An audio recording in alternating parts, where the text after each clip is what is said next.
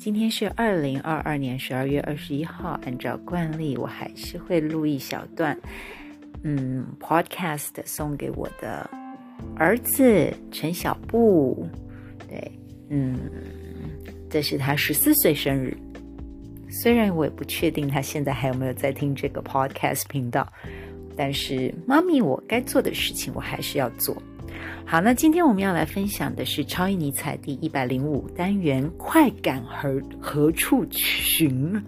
快感，OK，听起来好兴奋哦，对不对？好，快感并不会造就出为非作歹、行为放荡的人。嗯，我们很多时候觉得，好像追求快感的人都是都是那种狂狂妄不羁的人，对不对？好，那他这段有继续说到，反而是因为他们缺乏快感，才会寻求快感。很妙的一句话。问题是，他们总是追寻不到叫人满足的快感，只好让自己更放荡，反而永远都处于饥渴的状态。早已在工作上充分得到快感的人，就算尝到放荡者所追求的那种邪恶快感，也丝毫不会有满足的感觉。这段文字出自各种意见与箴言。好，所以。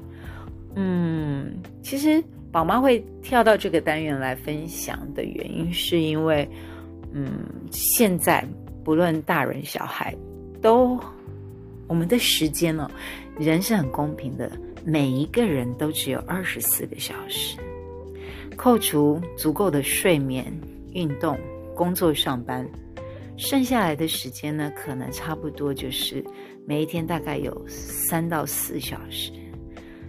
好，假设我们算四小时好，你看一一天，假设我八一天工作八小时，然后我睡眠八小时，八二十六，二四减十六，好八，我还有八小时。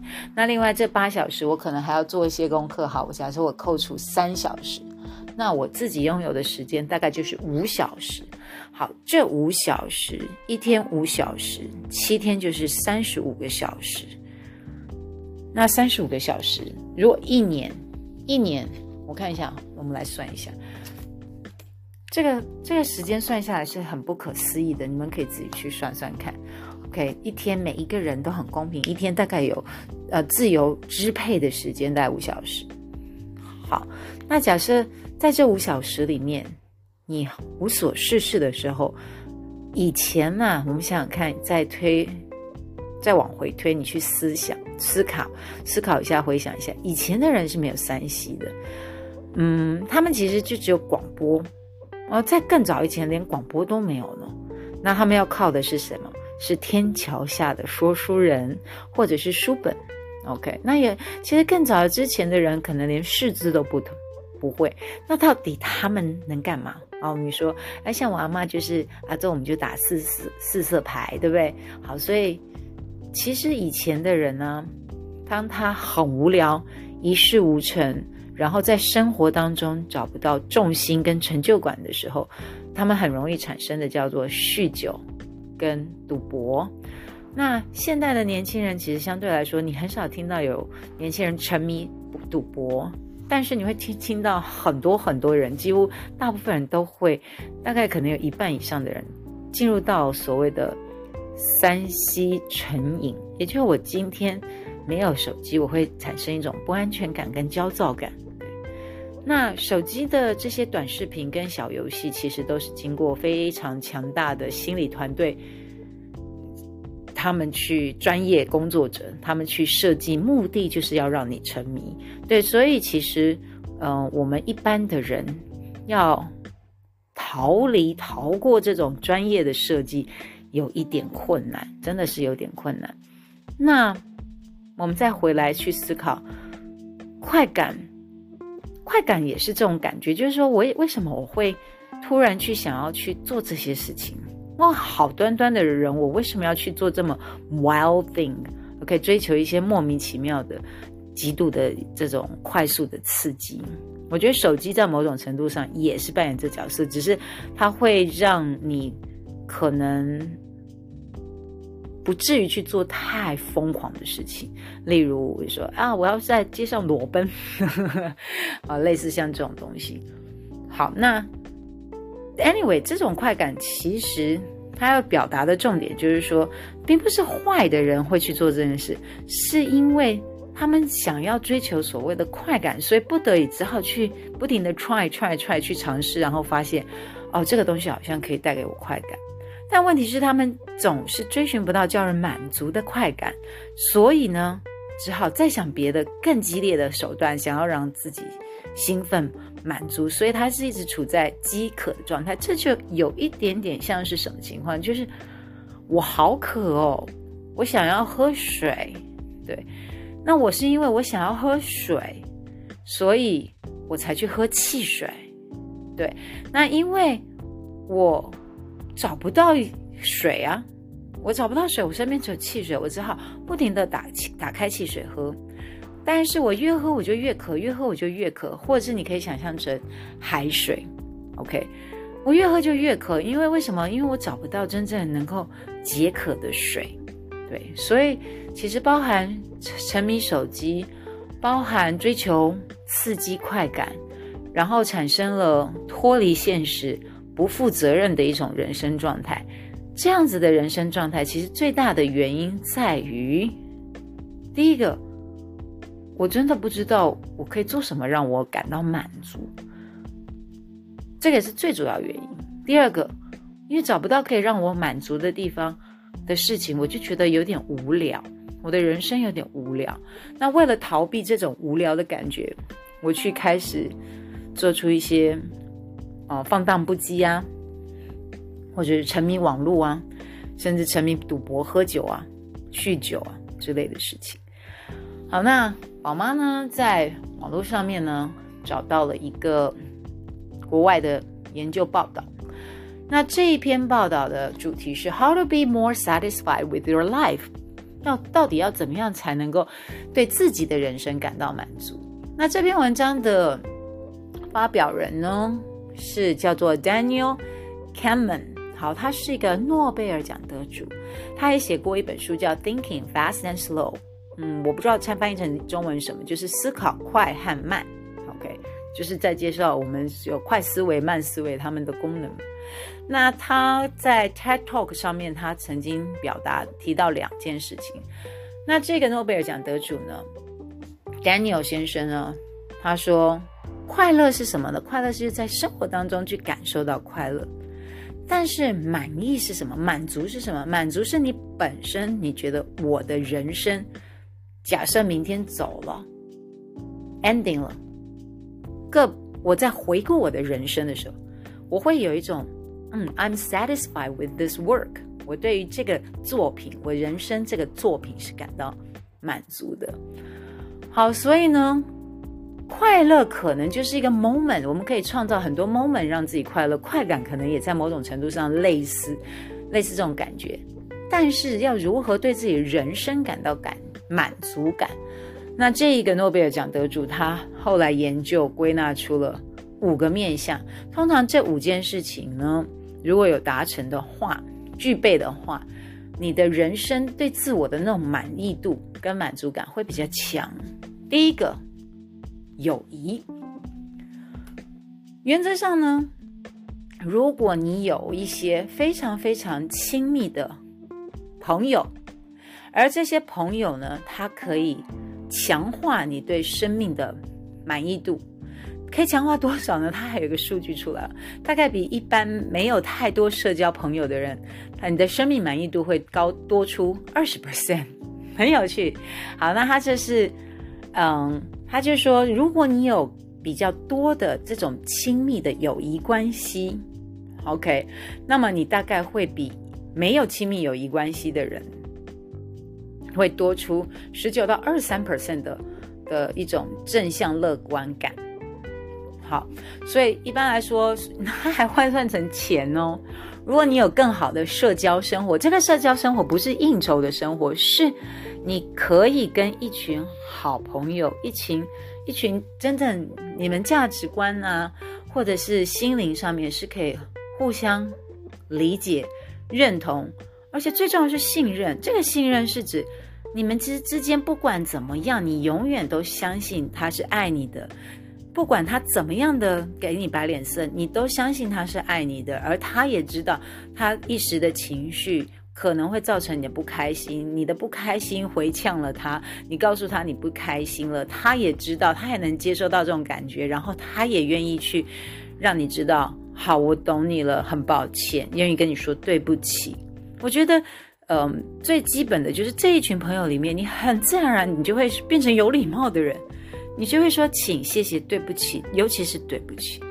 我觉得请跟谢谢要讲出口太容易，对不起这三个字，有多少人能够很自然而然的，无论如何，不管事情如何发生，他就是愿意会先说对不起来安抚你。你有没有这样子的朋友？他愿意这样对你，你也愿意这样对他。对，所以一般来说，有这样子的一个比较。close 的友谊关系的人，他换算出来哦，可以等同于个十，我看一下，这是个十百千万十万十三万美金一年乘以三十万，就是三百多万。哎，朋友，果然朋友就是钱呐。当然，这个朋友不是做生意的这些人脉，而是让你的生活满意度可以达到十三万美金的那种感觉。哇，三百多万。算是高薪了。你如果假设是一无是处，你毫无收入，但是你有一群哇这种换铁的知心好友。雪宝师宝妈曾经有一个很好朋友，她非常会交朋友。她那种会交朋友的意思是，大家都可以跟她，你知道。就是掏心底的，就是那种知心的好友。那为什么他可以成为别人的知心好友？我们先去思考，这个人为什么可以成为那么多人知心好友？就是我常常会因为透过他而认识别人。我跟这个人单纯在一起的时候，单纯在一起，我可能不会想要跟他成为朋友。但是因为透过我这个朋友，共同朋友，我开始认识他。但是如果我没有这个共同朋友的时候，我也不会，我们两个私底下也不会。互动，我们一定要有那个共同朋友，所以那个共同朋友等于是同时拥有我们两个人这个友谊，OK？但我们两个人自己私底下会不会建构出友谊就不一定了。好，那这个朋友非常的有趣，他之所以可以拥有这么多的呃掏心掏肺啊、知心知底的这些好朋友呢，主要的原因我觉得来自于他可以去欣赏别人，嗯。而且他看事情的角度很有趣。那他看事情角度会有趣，是源自于他有好多朋友，每一个朋友就是一个故事。所以当他碰到一个情境的时候，他的谈话的起手是很自然，说就会可能会说：“ 哎，薛，比如说他叫我薛，薛，你会不会觉得怎样怎样怎样？”然后我跟他聊聊聊，我觉得怎样？然后说：“哎，你这样讲让我想到我以前有一个朋友。”所以朋友的历练就是他很强大的一个。生命的故事，还有他的经验，人生的经验值。好，那他曾经说过一句话，我觉得太有趣了。他曾经说：“哎，所以我有想过一件事情，如果我真的没有钱的话，我已经列好大概，嗯，我列出了大概，我觉得我只要列出一百个朋友，嗯，然后这一百个朋友，我每一次我不要跟他借多，我就是跟他借。”借大概啊，比如说一千块钱，如果真的不行的时候，我先跟 A 朋友借一千元，OK，然后接下来花完了要还 A 朋友没办法，然后接下来我再跟 B 朋友借钱，再去还 A 朋友，然后以此类推，一直盘还还还还，他就是或者是说，如果啊，那当然他还有一次讲了一个更有趣，他说如果这样子循环借贷没有办法达。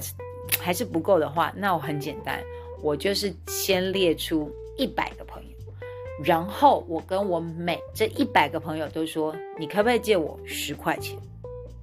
一般人不会希望你去还这十块钱，对不对？但是呢，我借了这一百个朋友，我如果每个人借十块钱，那我就一千块；如果每个朋友愿意借我一百元，我就一万块。而且这一百元呢，他们可能。也不见得会需要你还，对吧？他可能觉得啊，没关系啊，小钱了，小钱了，不用不用。所以他有一次是跟我分享这个，我觉得超有趣的。Anyway，这个代表什么意思？就是朋友让他有这个强大的朋友网络，让他对人生的困境产生了无惧感。他有很强的安全感。这种安全感换算成台币三百多万年薪，差不多，真的朋友这种知心知底、那种掏心掏肺的这种好友，可以彼此互相信任的好友，这种关系可以提升生活的满意度跟满足感。好，再来第二种。叫做第二个，他说每一个人都要有一个 life story，就是人生跑马灯啊。你知道每个人走走了之后，有一种叫做濒死经验，这在心理学家慢慢成为一个一一派主一派之主流，就是一派也是一个派系，就是他们专门去研究找就是。我曾经在手术台，或者是重大意外，突然 black out，就是我突然意识抽离了，感觉好像心跳、呼吸是停止的，可是后来又复活。他们去把这类人，就是说，哎，你这呼吸、心跳停止这个阶段，你你大脑发生什么事情？你想到什么？你梦到什么？他们把它记录下来啊。大部分、绝大部分，假设如果他有经历一些，他有。醒过来，他有意识到他刚那段时间他有一些念头跟想法，或者是他有在做梦的状态的时候，他们几乎都会谈到一个东西，叫做人生跑马灯，就是你会很快速看到你人生在你面前跑过。那人生跑马灯就是一个 life story。那想想看，如果你的 every day 就是去无聊的工作或者是读书，然后。接下来回家就是看着手机、划手机、傻笑，那真的是一个很很无聊的人生跑马灯。好，所以他这边就讲说，research shows that meaning in life comes from the stories we tell ourselves about our lives。好，所以生命的意义来自于我们如何阐述自己的生命故事。想想看，按照你这样子的活法，假设明天走了，你的人生跑马灯会是什么？或者是假设按照你这样活活法，你能够想象你到了六十岁，或者是八十岁的时候，你是一个老爷爷老奶奶的时候，你会用什么样？你有什么故事、人生的 life story 跟你的祖、你跟你的孙辈、儿孙辈分享呢？好，所以呢，一般来说，嗯，他说如果呢。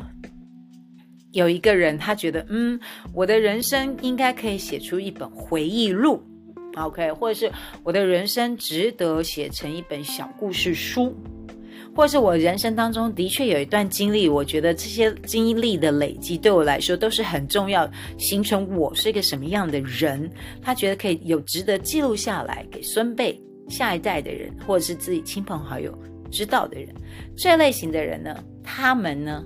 满意满足感呢，会比没有 life story 的人呢超出十 percent，OK，所以是超出十 percent。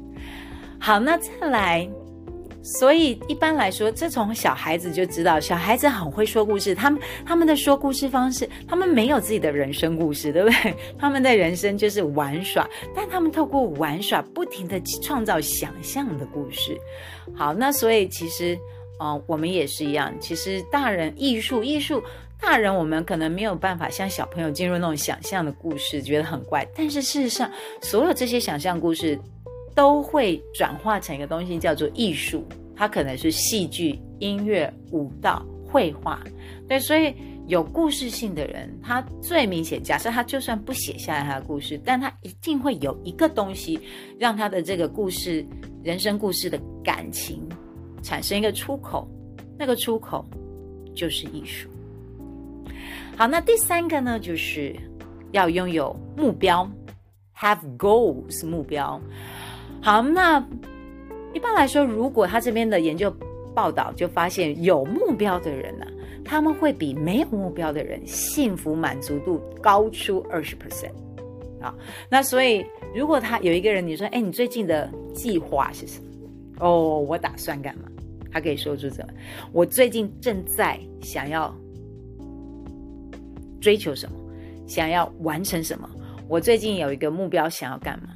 一般来说，这种类型的人，他会比其他人的生活满意度高出二十 percent。所以，有减肥目标，有减重目标，有运动目标，有读书考试目标，有赚钱目标。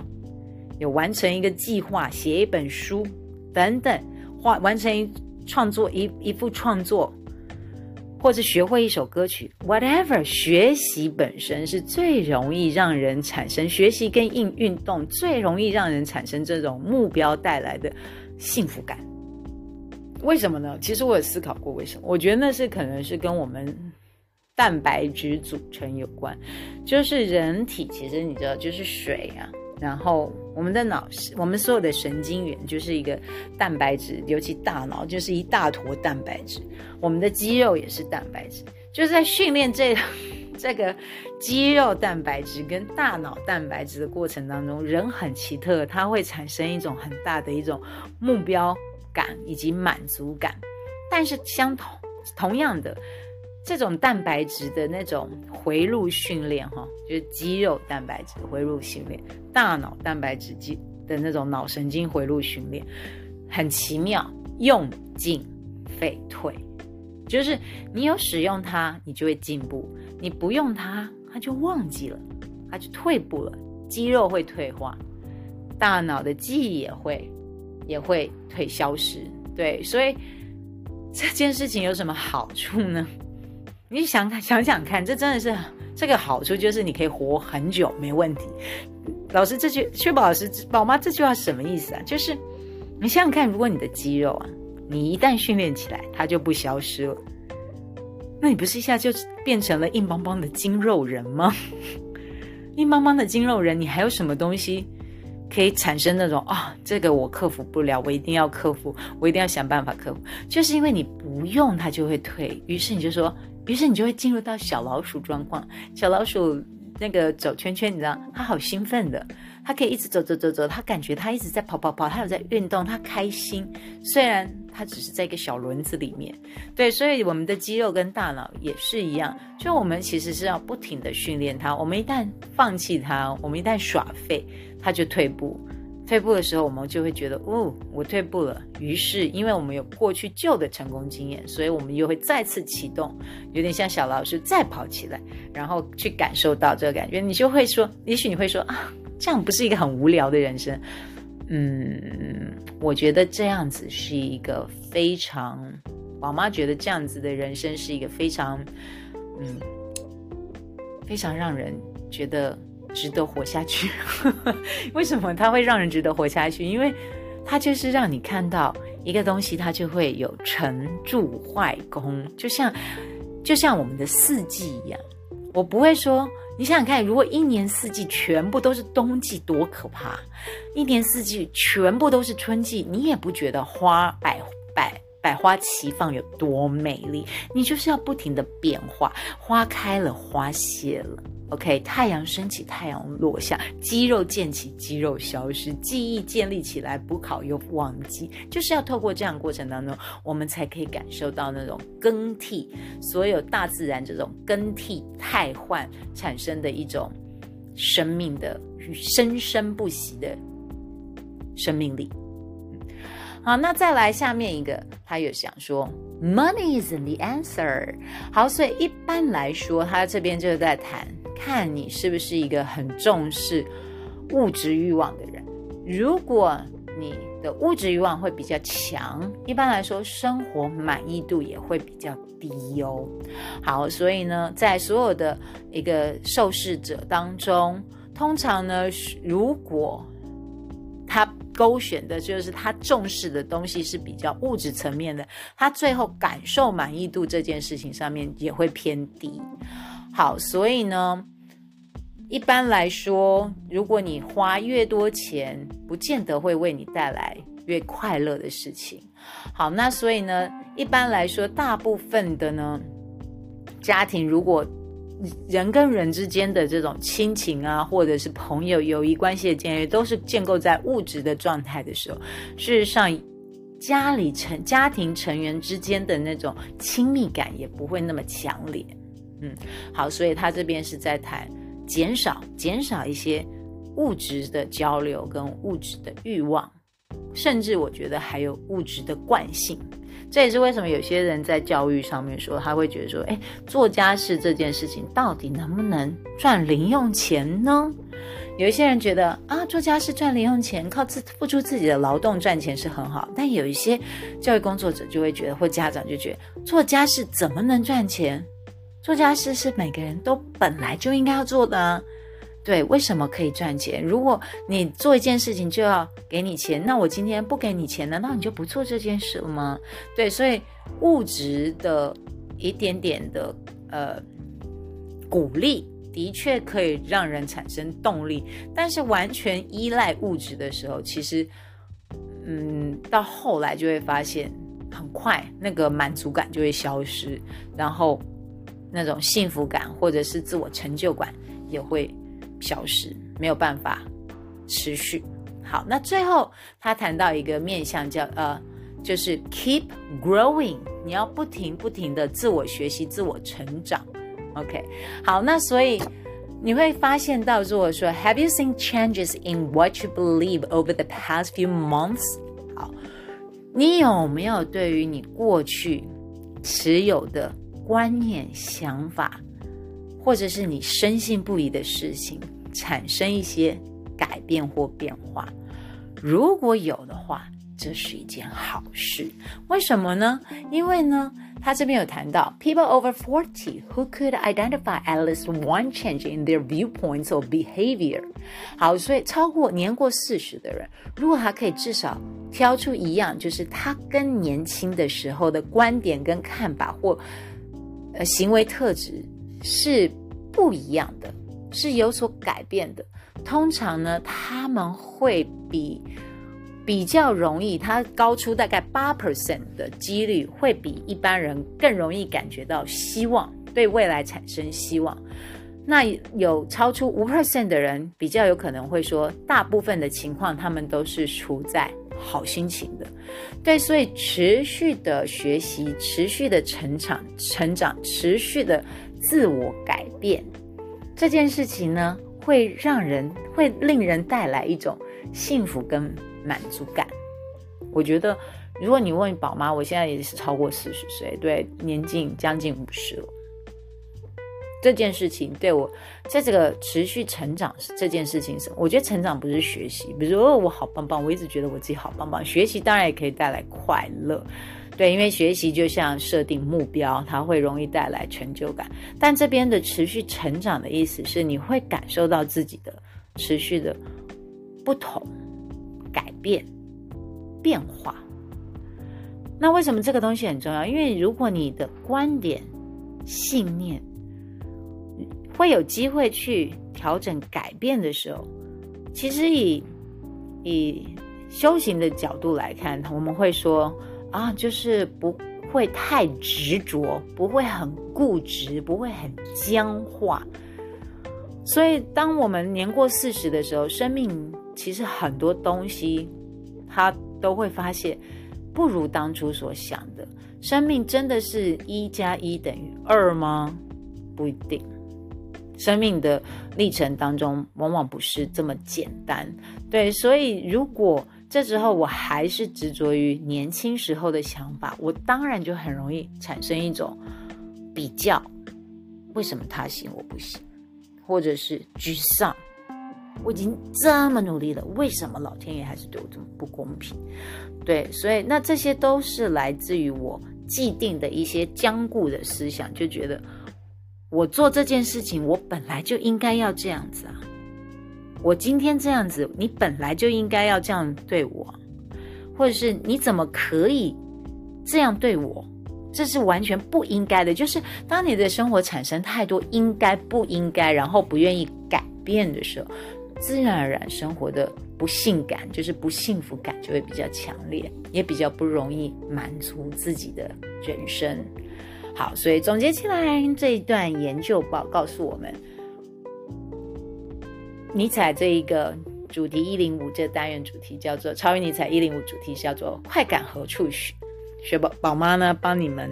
找到了一个研究报告，这是一个诺贝尔奖得主 Daniel 他在分享，就是有五种方式可以帮助你提升你的生活满意度。第一个，友谊，而且是优质的友谊；第二个，重质不重量哦；第二个，有目标，透过学习产生目标。第三个，有自己独特的生命故事。那通常生这个生命故事一定要有点挫折感啦，所以你现在就有学习挫折感的人是件非常棒的事情，因为你透可以透过自己的学习挫折感，然后如何克服，产生一个，嗯，我克服的这个挫折，我真的这个经验我可以跟你分享，这种经验分享就是一种 life story。第四 money isn't the answer，钱不是万能的，OK，钱不是。钱尽量减少物质的欲望。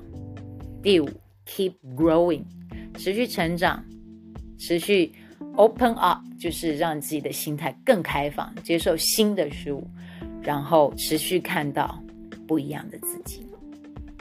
小布，Happy birthday！十四岁喽，十四岁，在这个年龄层，国父孙中山先生。在檀香山的船上，对受到压迫的移工发表了演说，让大家唤醒意识，知道这个腐败的满清政权该做的事情是革命，而不是其他期待他改变。国父十四岁，檀往檀香山，也就是现在夏威夷的船上，面对。